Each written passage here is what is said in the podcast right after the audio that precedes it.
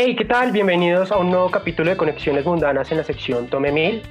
Hoy con un gran invitado, Luis Pérez, del estudio Casaloma. ¿Qué tal, Luis? Hola, ¿cómo estás? ¿Cómo estás, Juan Sebastián? Bien, bien, chévere. Muchas gracias por la invitación y espero que esto esté súper interesante, que sé lo que lo basta. Eso, súper. Eh, ¿Qué tal, Camilo? ¿Qué tal, José? Sí, buenas. todo bien. Buenas, buenas, buenos, buenos días a que ver estamos. ¿Con qué sales el día de hoy? Sí, señor. Hoy vamos a hablar sobre las decisiones en la grabación, mezcla en la producción y llegar a la última fase que es la máster. Hoy el invitado es un ingeniero, pues ya que ha trabajado y que tiene un poco más de experiencia. Aquí está chévere porque pues la mayoría somos músicos y pues conocer un nuevo concepto pues no, no cae mal. Eh, antes de todo quiero conocer a Luis, eh, a ver para que nos dé una publicidad ahí sobre el nuevo estudio, sobre Casaloma, hablarnos sobre, sobre el nuevo, sobre el nuevo proyecto. ¿Quién eres tú, bebé? ¿De, de dónde saliste? No me hable así, rey. uy. me estremece. Me veces. compadre, me estremezco. Me pone, Este- me pone la piel de gallina. Este podcast toca, si seguimos así, este podcast va a quedar más 18, weón. O sea, no lo pueden escuchar. Bueno, eh, yo soy maestro en música con énfasis en ingeniería de sonido de la Universidad del Bosque. Eh, estoy graduado apenas hace unos seis meses, el semestre pasado, me gradué en febrero. Fue la ceremonia. Eh, decidí emprender mi estudio de grabación propio. Está ubicado en Zipaquirá. Em, fue un proceso bastante interesante que pues más adelante iremos desglosando, pero básicamente me dedico a eso. Yo tuve la oportunidad de ser asistente en audiovisión, trabajé allí como asistente, fue asistente, asistente de Kiko Castro, y tuve la oportunidad de asistir a Stefano Pizzaya, tuve la oportunidad de asistir también pues sesiones del asistente principal de, de Kiko, él se llama David, ya se me escapa un momentico el apellido porque me da como mucha confianza. Eh, pero eh, tuve la oportunidad de asistir, apenas trabajé ahí entre dos meses y medio y tres. Salimos a vacaciones y llegó nuestro querido amigo 19 y no pude volver. Entonces en ese momento decidí Ah. plantearme la idea de, de, de emprender este estudio y fue curioso porque salió esa, esa, esa, esa oportunidad, salió porque yo tuve muchos problemas con mi querido profesor de grabación en su momento y parece que eso le agradó al asistente de, de audiovisión, al, al que se encarga de gestionar como el el arreglo de los equipos, eh, la recepción de los clientes. Y me hice muy, como muy colega del hombre y, y me recomendó para trabajar ahí. Entonces estuvo por, muy chévere Claro. por ese lado. Así es que toca. Bacano, bacano. O sea, Eso debe ser, este, o sea, eso es tremenda experiencia. Sí, Sí, bacano. Luis, es que Luis es entrador por donde se le mire. Sí, bacano, bacano. Y no, y el proyecto está muy bacano. Por ahí estaba viendo el Instagram y bacano, chévere. También estaba viendo su perfil y ya tienen, pues, están bien montados. Por ahí vi que tiene el Newman U47, ese micrófono es uno de los mejores de hoy en día de, bueno, y de hecho de casi toda la vida. Es uno Sí, de los micrófonos de condensador mejores posicionados. Sí, es súper leyenda. Eh, Yo tengo la, el Telefunken, que es como la reversión, porque Neumann dejó de sacar el, Ah, la versión de tubos del 47, porque creo que esos derechos los compró Telefunken, Sí, Telefunken los compró después. Sí. pero Neumann sigue sacando una versión del 47 que es el FET, que es el que no tiene, no tiene tubo, y es un micrófono brutalísimo. Es hermoso. micrófono es brutal, brutal, exacto. Listo, ya entrando en materia, ahora sí, hablemos sobre, pues desglosemos el tema de las decisiones en la producción, en la grabación. Listo. Eh, no sé si le ha pasado a Luis, los músicos somos muy, pero muy fastidiosos. ¿Sí o qué? Ujú. Entonces, cuando, cuando vamos a grabar, queremos grabar eh, no cinco ni diez. Hay veces hay gente que se agarra y graba hasta 20 veces el mismo lick. ¿sí? Eh, quiero conocer eh, su merced como, pues, a la hora de grabar, pues, que, que de esos tips, o sea, por ejemplo, como que cuando, cuando llegue un músico... Eh, ¿Qué debe tener en cuenta el sí, músico ¿qué- para que Sí, se grabe a mil, que se grabe bien y que se grabe chévere y rápido? Y también pensando que la hora de estudio cuesta. Claro, sí. Pues yo creo que lo principal es que cada, cada grupo de artistas o cada artista en lo personal tiene que tener un productor. Yo creo que de ahí nace la gestión del tiempo y la agilidad, porque el productor es el que va a controlar al artista en todo sentido, básicamente. Entonces, el primer tip sería ese, conseguir un jefe que esté ahí pendiente y que le, le apruebe lo que está tocando, porque el músico nunca va a estar contento. Y bien dicen por ahí, el arte nunca se termina, se tiene que dejar ir, ¿sí? Entonces, es un, es un concepto que... Sabiduría cósmica. Pero Cósmico. Ya. Vea, vea, vea, se lo regalo. Empezamos, empezamos duro. Entonces, es- yo creo que ese es el otro tip, entender que la perfección puede lograrse, pero hay un límite entre la perfección humana y la perfección de un computador o matemática. Entonces, si tú vas a un estudio con la premisa de que quieres que todo quede en la barra, en la grilla, que no haya ni una sola nota fallando, va a perder la naturalidad lo que estás grabando también de cierto modo. Y ahí es donde entra a juzgar el productor y decir, hey, eso me sirve, eso no me sirve, suena bien o no suena bien. Y de hecho, si tú quieres tocar algo como eh, perfecto, pues ya existen los secuenciadores, las cajas de ritmo. Entonces, he ahí la esencia del músico, entender que cada músico es especial y cada músico puede aportarle diferentes cosas a su producción, no con sus defectos, porque no me gusta llamarlo defectos, sino con sus características propias. Eso que no la quita- imperfección es la perfección en sí misma. Exacto, y eso no quita que pues el man no tenga que estudiar para llegar a grabar, ¿no? Sí, O sea, claro, Total, que llegar. total, no, o sea, por favor. Hay No, una cosa sabe- muy diferente en ser humano y no estudiar. Sí, no, y lo sí, otro, sí. o sea, lo que dice también sabe tener buena actitud, parce. O sea, porque no tiene que estar trabajando con seres humanos. Y hay mucha gente que llega y a lo, a lo maldita sea. De hecho, uno en la música, eh, pues ve muchos egos y, no, o sea, yo quiero sonar así y me importa su concepto, así que haya estudiado ingeniería de sonido. O sea, no sé así a- si alguno le ha pasado a- a Luis. ¿Mm? Pues yo creo que hay, hay un límite, sí, lo que veníamos hablando. Yo creo que no hay que endiosar a las personas que saben mucho, ¿cierto? Es un punto, es un punto que, hay que tener en cuenta. Hay que darle el debido respeto, digamos, a los productores más grandes o reconocidos del país o que tienen 13 Grammys, al que tiene uno, al que no tiene. Porque cuando uno endiosa a las personas, lo que hace es trivializar el entorno artístico y hace que los músicos que están arrancando piensen que hay cosas que son inalcanzables. ¿sí? Sí. No sé si es como muy complejo, pero es lo que, lo que trato de decir. O sea, entre más endiosemos a las personas que tienen méritos, más vamos a pensar que, que no podemos hacer las cosas. Es como su justa medida. Digamos, si yo me encuentro con Kiko Castro, que tiene entre 10 y 13 Grammys, creo que tiene él, y yo lo alabo y todo eso, lo, pues es, es un ego que le estoy haciendo crecer y después como que el man se la cree, ¿me entiendes? Es un ejemplo todo lo que estoy diciendo, ¿no? No es un caso real.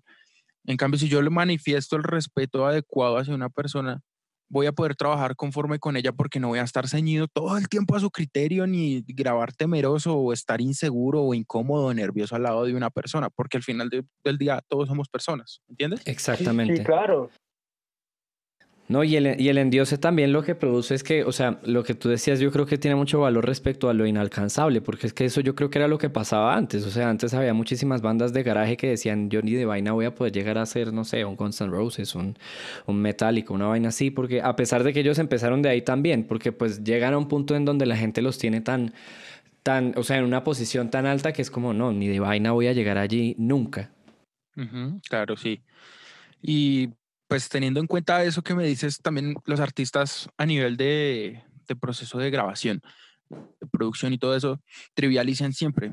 Digamos, no sé, tienen como en la cabeza que jamás van a poder producir con X productor o no van a poder grabar en cierto estudio o llegan a un estudio grande y sienten miedo. Ejemplo, la primera vez que yo grabé en Audiovisión, yo soy guitarrista eléctrico, yo llegué y sentí una, una gran responsabilidad, pero no entendía al final del día con quién, a quién tengo que demostrarle algo. O sea, son cosas, como nosotros somos muy emocionales como artistas, tendemos a, a, a querer la aceptación de los demás, a, a pensar en qué, qué piensa el otro, en cambio de disfrutar la experiencia y mm, quitar esos nervios, quitar esas emociones fuertes para poder implementar en mis grabaciones las emociones que yo quiero transmitir a, eh, pues en mi música, ¿verdad? Entonces, eh, a eso volvemos otra vez al punto de endiosar las cosas también.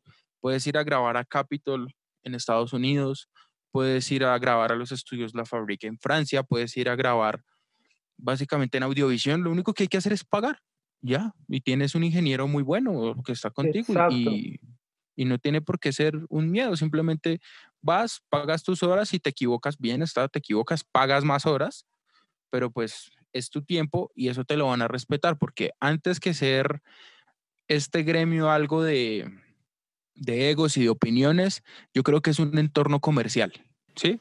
Sí, Sí, al final del día todo el mundo lo que quiere es hacer plata. Pues que si hay un arte de por medio es verdad, pero al final del día todo el mundo quiere lo mismo que es hacer plata. Quiere comer, más bien.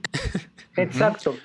Listo. Eh, bueno, siguiendo el tema, eh, en estos días me pasó un cacharro, por ejemplo, me llegó un grupo, ¿sí?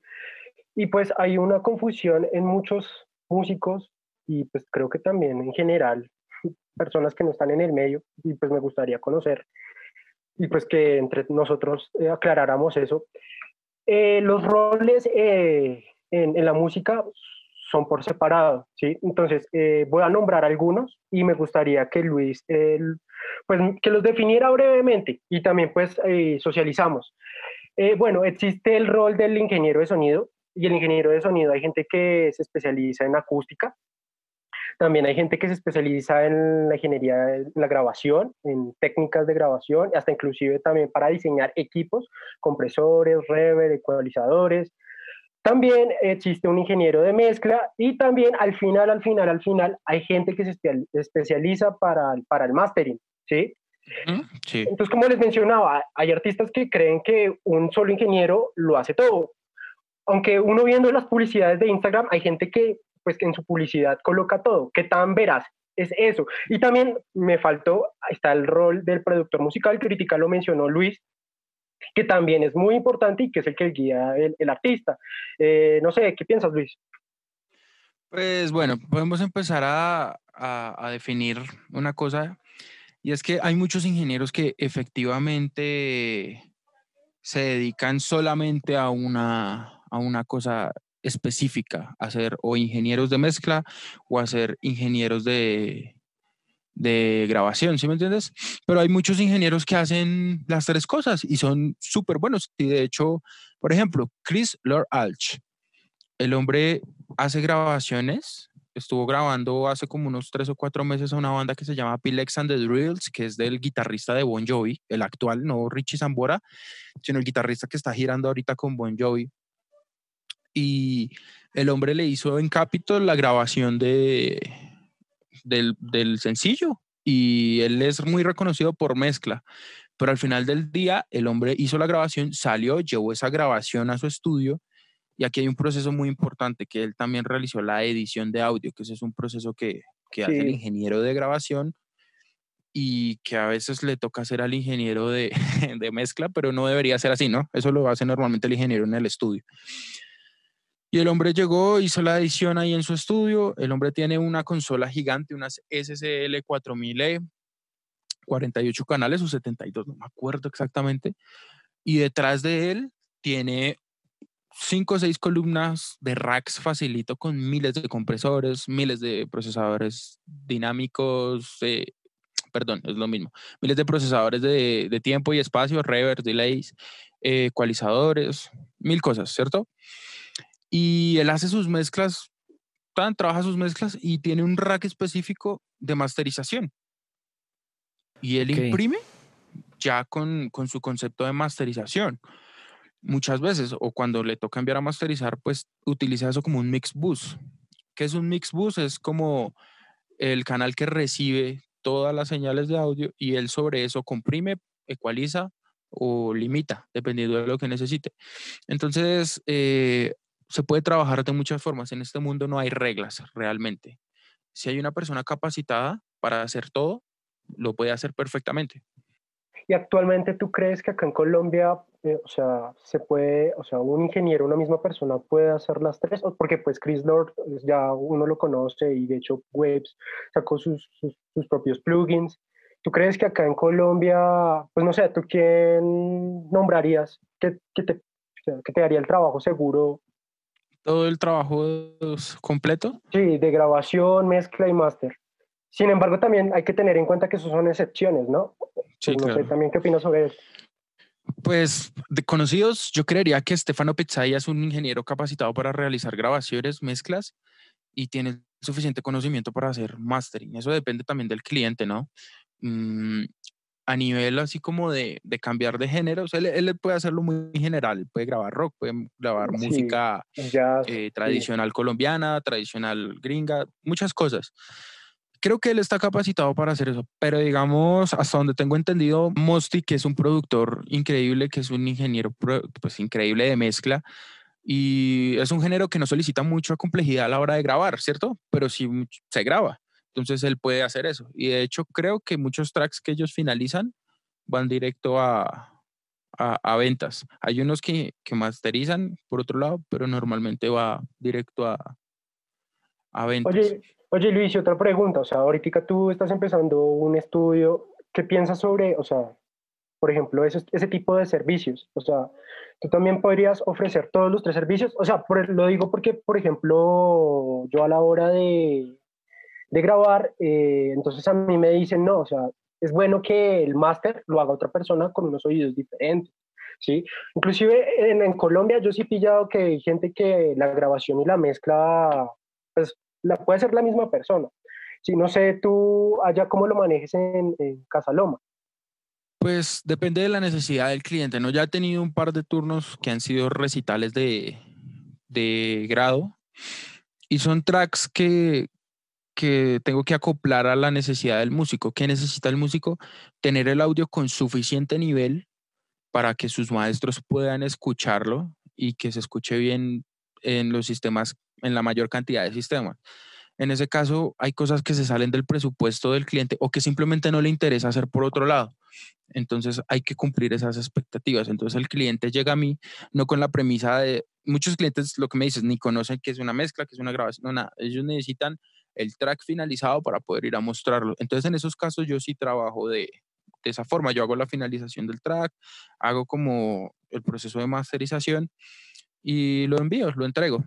Em, pero depende, yo, yo, en lo personal, yo prefiero enfocarme en la grabación y la mezcla. Si va a ser una, no sé, una producción de un disco o algo así, es mejor enviarlo a una persona que tenga el espacio, que tenga los oídos y que tenga la experiencia, porque es un proceso que puede que no sea como muy, no sé, como muy de mucho trabajo de tener que salir y grabar allí en este lado y tener que componer. No, es un trabajo que necesita ser un oído refinado para poder finalizar adecuadamente los tracks. De hecho, ayer estaba viendo un tutorial o un curso de, de masterización y yo me ponía a pensar, llegó una masterización a un ingeniero en Estados Unidos y resulta que yo pensé un tema de Post Malone, el que salió en la película de Spider-Man. Sí. Eh, le llegó ese trabajo de masterización y la mezcla llegó tan bien hecha que el hombre solamente tuvo que ponerle 0,5 decibeles en bajos y 0,5 decibeles en agudos y se fue la mezcla ya masterizada, le dio el nivel final y se fue. El man se llama Mike Bosey, el ingeniero. Entonces, eh, es como, no hay que hacer mil procesos, no hay que hacer miles de cosas, simplemente hay que hacer lo necesario. Y el hombre hizo lo necesario, realmente puso esos 5 decibeles y la canción creció lo que necesitaba, puso el volumen final y chao, y se fue. Y también puede pasar el caso contrario, que te devuelvan una mezcla porque hay algo que definitivamente el ingeniero de mastering no puede arreglar. O peor aún, que el ingeniero de master tenga que pedirte los stems para él poder hacer los balances finales y corregir stem por stem lo que sea que esté fallando. Entonces, Y, y- y nos, eh, yo tengo una pregunta respecto a lo que decías hace rato sobre la edición, que por lo general el ingeniero de grabación se, eh, se encarga de la edición. ¿Con edición a qué te refieres? O sea, el- el- la longitud de los audios o, o a qué te refieres exactamente con edición? Ok, edición se trata, es un concepto de la manipulación del audio para poder retirar, añadir reorganizar los tracks en función de la producción. Me explico un poquito más. Digamos, tú tienes una canción de cuatro minutos y grabaste guitarras en el segundo 30, en el segundo 58, en el minuto 230 y hay mucho espacio entre medio que grabaron de seguido, dejaron correr la canción a ver si, si, que, si aparecían ideas o no. Entonces la edición se trata de recortar lo, lo que no sirve porque hay ruido, se trata de suavizar las salidas de los tracks, las entradas de los tracks para que no se escuchen clipeos o clics. Se trata de, no sé, afinar voces.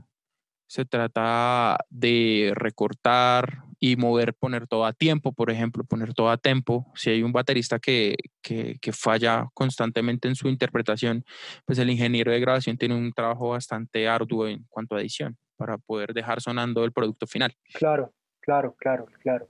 Ok. Listo. Y ya siguiendo el tema, oye, eh, la decisión en la grabación y la mezcla. O sea, muchos músicos queremos meter la mano en eso.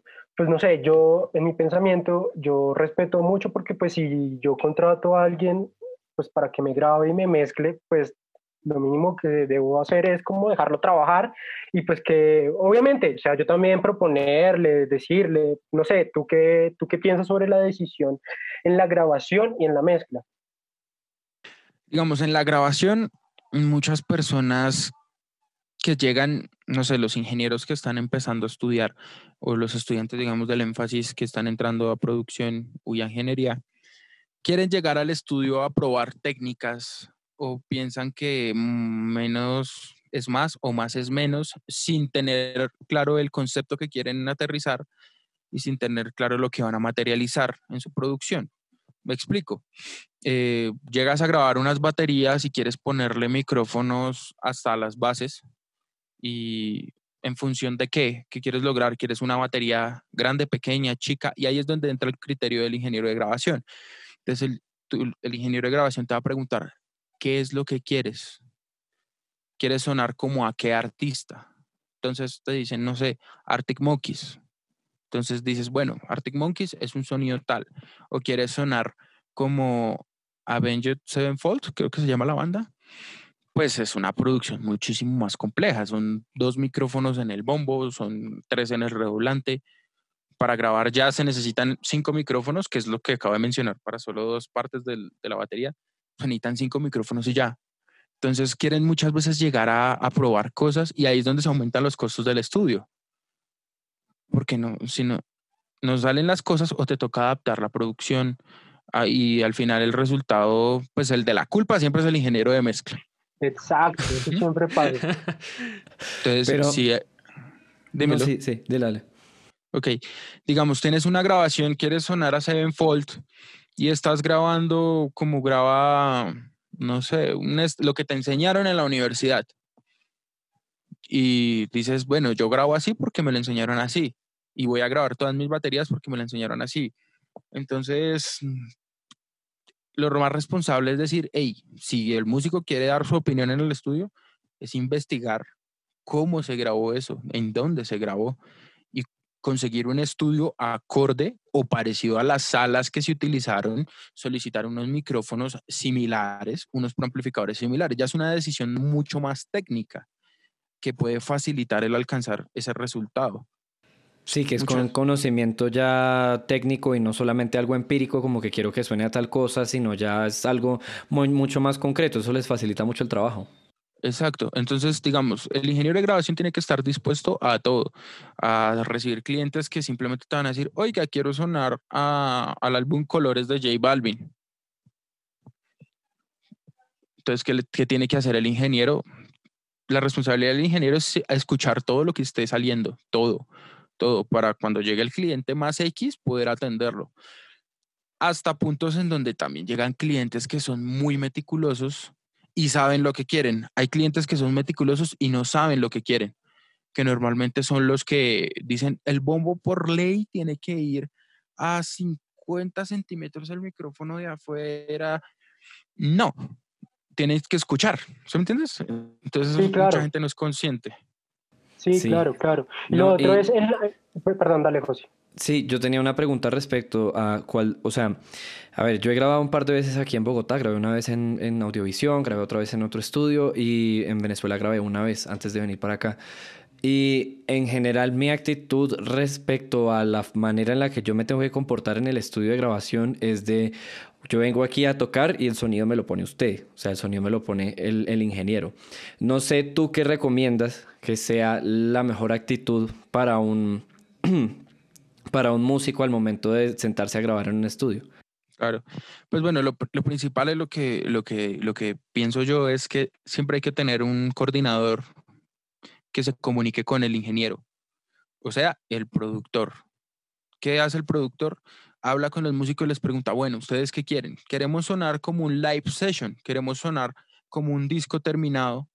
Entonces el productor adapta esa, necesidad del músico procesa la información y le dice al ingeniero, hey, estamos buscando esto, esto y esto y esto y esto. Entonces, es una cosa orgánica que eh, toda la cadena, todos los eslabones tienen que ser importantes. Si el músico quiere sonar a los pianos de Imagine Dragons, tiene que tocar pianos similares a Imagine Dragons, si no, no va a sonar a Imagine Dragons. Y eso pasa constante, eso pasa constante. Si el ingeniero de mezcla no pone los pianos que ya tienen el estilo de Imagine Dragons en el proyecto de, por ejemplo, José Manuel, pues tampoco va a sonar a Imagine Dragons, ¿me entiendes?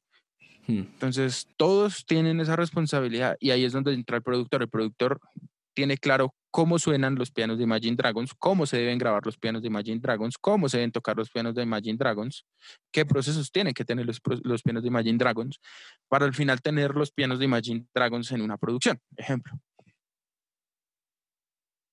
Bacano, bacano. Lo otro, siguiendo, eh, para el máster, que es el último ya para acabar eh, la canción o el álbum, eh, ¿tú recomiendas buscar a otra persona para que te haga el máster o, o, tú mismo graduar los niveles LUF, no sé, despedidos por Spotify, YouTube? No sé, ¿tú qué opinas sobre, sobre el máster? Ok, yo pienso que eso También, también explicar brevemente qué es el máster, porque mucha gente no sabe qué es máster. Mm, qué pena se me pasó. Ok, no, tranquila. El máster es el proceso por el cual se logra que la reproducción del audio, del track que tú tienes, sea lo más fiable posible en la mayor cantidad de dispositivos de reproducción. Lo traduzco. Es como que tú vayas en el carro, suene bien. Que tú vayas en los audífonos, suene bien. Que te lo pongan en un evento, en un sistema de PA gigante, suene bien. ¿Sí? O sea, el máster no se va a meter con la mezcla, no va a alterar el sonido de las cosas. Lo que va a hacer simplemente es coger tu mezcla, balancearla, adecuarla y entregártela para que suene muy bien y darle el nivel final. Es eso. Ahora, ¿me repites, porfa, la, la primera pregunta que sí recomiendo? Sí, recomiendas, por ejemplo, tú como de grabación y mezcla en tu estudio, ¿tú recomiendas hacer la máster eh, con otro ingeniero con otros oídos o, o tú mismo o sea, entregar la canción con los niveles blues requeridos por Spotify o, o YouTube? Bueno, pues la verdad yo recomiendo que apenas se acabe el proceso de la mezcla y eso, hacer un, un, análisis. Siempre es bueno tener unos oídos frescos, pero no siempre está el presupuesto para pagar un ingeniero de mastering. Y, y, aterrizando un poquito el concepto de master, no es solamente darle el nivel final, sino que hay que hacer unas limpiezas que de pronto al ingeniero de mezcla, dependiendo de su, de su experiencia, pudo haber evitado, obviado o no hacerlos. Por ejemplo, cargar los extremos, el L y el R, con frecuencias bajas, muy bajas, subgraves. Eso pasa, pasa y eso se tiene que corregir en el máster. Pero hay muchos ingenieros, por ejemplo, como Manny Marroquín, que entrega, el, el hombre le mezcló a Post Malone, el tema que les dije de Spider-Man, y el hombre hizo una mezcla tan perfecta que el ingeniero de máster simplemente 5, 0,5, 0,5 se imprime. ¿Entiendes? Entonces, hay que definir presupuestos, hay que definir muy claramente para qué es la grabación. Si es para un recital, si es para un live session, quizás no haya necesidad de masterizar, pues pagar para masterizar. Puede hacerlo el mismo ingeniero o puede hacerlo inclusive otro ingeniero de mezcla o otra persona pero realmente hay que definir la, como la, con severidad, hay que definir qué tan importante es el track que se va a mandar. Evidentemente, si estamos grabando un EP, un sencillo, una cuestión de estudio, yo siempre recomiendo master- mandar masterizar con otra persona. Claro. Siempre. Bacano, bacano. Hasta el mismo Manny Marroquín que les dije que hizo una mezcla tan perfecta, decidió mandar masterizar. Chévere, chévere conocer los conceptos de Luis y charlar también con José y, Camilo. Listo, ya cerrando, ya para el tome miro y, el- y cerrar el capítulo. Listo, voy a del 1 al 3. díganme un número, eh, empecemos con Luis, un número del 1 al 3. Dos. Camilo. Uno. Entonces me tocó a mí. José. Entonces me tocó a mí José, porque yo Ah, soy el ok, 3. sí. No hay más opción. no hay más Entonces, opción. eh, Matemáticas. hijo. Empieza, Luis. Listo, Luis, luego sigue Panda y luego sigue José. Lo siento, Ah, bueno. así tenía yo el número. Listo. Ahora, sin repetir, solo vamos a decir un, un- o sea, vamos a def- definirlo con, una sol- con un solo término, ¿listo? ¿Qué no dejaría hacer usted en una producción en la que usted está trabajando? ¿Qué no dejaría hacer yo en una producción Sí. que yo esté trabajando? Exacto, o sea, usted, o sea, hab- hablando del tema ya de lo de la decisión de la grabación, de la mezcla, ¿usted qué no dejaría hacer en un trabajo que usted está haciendo? Eh, sacrificar la calidad de los tracks por el miedo a tener que gastar 10% más de dinero para la producción. Demasiado válido. Demasiado, concuerdo demasiado. Listo, Camilo. Yo digo que, que no, me, no me gusta que la... A mí no me gusta que la gente llegue a decir, es que venimos a probar. Y luego que llegan a decir como, es que, ¿por qué nos cobras tanto si nosotros te pagamos? Y es como, güey, pues si no sabes lo que vas a grabar o estás experimentando 20 mil cosas, pues el costo se va, se, se va por los aires. Se va por los aires, lo que decía Luis. Experimentar cuesta. Claro, claro. Listo, José. Yo creo que mm, yo, yo no dejaría que el músico experimente si eso va a dañar la calidad musical del producto. ¿A qué me explico? Que si yo sé que eso que va a hacer de- definitivamente no va a funcionar, buscaría la manera de pararlo en seco. De alguna manera. Creo que es un pensamiento un poco más de productor que de ingeniero, pero, pero sí, definitivamente si yo veo que van a probar algo que no sé, estoy seguro que no va a funcionar, lo- los detendría demasiado. Bueno, pues ya por voto, eh, Camilo, ¿por quién vota entre estas dos opiniones? Entre la de José y, y entre la de Luis. Y ya determinamos. Yo, yo me voy por la de Luis. José, Sí, Te sí, amo, sí, no, yo te también amo, voy por la de Luis. yo también no, voy por la de Luis porque es muy importante. es que- uno no puede sí. arriesgar, uno no puede arriesgar el tema pues por plata. Y la verdad, bueno. Vea, No, y vea, sí. vea, vea. Ay, Claro. a sus enviar por mil. correo después. Tome sus mil, hijo de madre. Después de cuarentena, Gracias. de cuarentena nos tomamos una pola y. Sí, sí, nos vemos Y le por damos allá en los mil. Zipa. Sí. Dale, aquí los espero, están súper invitados. Eh, Sí, especial, un especial, un especial. Listo, Uy, Luis. sí, especial conociendo la- el estudio de, De de Casaloma. Luis en, en Casaloma. Uf, Listo, Luis. eh, ¿Nos puedes dar como una invitación a tu estudio, que conozcan, que vayan y... Y, Y a tus redes también. Y que nos tus Ok, redes. genial. Bueno, pues el estudio queda en Zipaquirá, es en la carrera décima número 921. Eh, están súper invitados a seguirme en las redes sociales del estudio, que es, eh, digamos, el Instagram es es.casaloma. Y eh, estoy haciendo la página de Facebook y todos esos logos corporativos, pero para ese momento ya va a estar en la página oficial que es Estudios Casaloma, el Twitter también Estudios Casaloma. Y nada, muchachos, pues muchas gracias por la invitación. Siento que, que, que hubiera sido bueno un podcast de unas cinco horas, pero eso no se puede, mano. Cierto, Claro. esto es- para Sí, no, mucho, esto hay que- esto la segunda parte de esto ya va a ser allá. Sí, claro, eso, Sí. Toca hacer, eso, eso toca hacer más charla. Y eso que solo hablamos del estudio, toca hablar también del sonido en vivo, Hablamos de técnicas de poquito. grabación, de guitarras, porque Luis Sí, también Eso, es en guitarra. pocas palabras te, en pocas palabras te vamos a volver a llamar. Tú Oh, tranquilo sí. que esto De a una, volver de a- una. Tú Cuando me tranquilo que ponen a hablar de esto. sí, sí, se nota, se nota. Estás enamorado de tu trabajo y eso se respeta, se admira un montón. Sí, bacanísimo. Los quiero, mis niños. Muchas gracias y pues nada, eh, eh, espero que les vaya muy bien con este proyecto también del podcast, que está súper entretenido, súper genial. Le están dando voz y voto a los músicos, están dándole voz y voto un espacio también para que se expresen las personas que no son tan grandes en la industria como yo, que no soy ni grande. Y es muy gratificante saber que estamos haciendo ese combo, esa agrupación de personas que más adelante somos el futuro de, de la música en el país. Entonces está muy chévere. Muchas gracias. Esa frase se ganó los mil demasiado. Sí, sí, ya. Se ganó los mil desde que, desde que entró, weón. Desde que entró, sí, sí. Sí, gracias. bueno, Camilín. Bueno, muchachos, muchísimas gracias por el día de hoy. A todos ustedes, a Luis especialmente por su presencia aquí en el podcast. Eh, recuerden que si les gustó este video, por favor denle like. Si, si quieren saber más de nosotros, suscríbanse, comenten. Nosotros estamos publicando video todos los viernes a las 7 y media de la noche. También aparecemos en redes sociales como arroba conexiones M podcast. En Spotify también estamos como Conexiones Mundanas. En Apple, en Apple Podcast, en Google Podcast, en Tus Nalgas Podcast. En donde quiera podcast, nosotros vamos a estar ahí. Entonces, muchachos, muchísimas gracias y nos vemos en el próximo episodio de Conexiones Mundanas. Adiósito pues. Sayonara. Chao.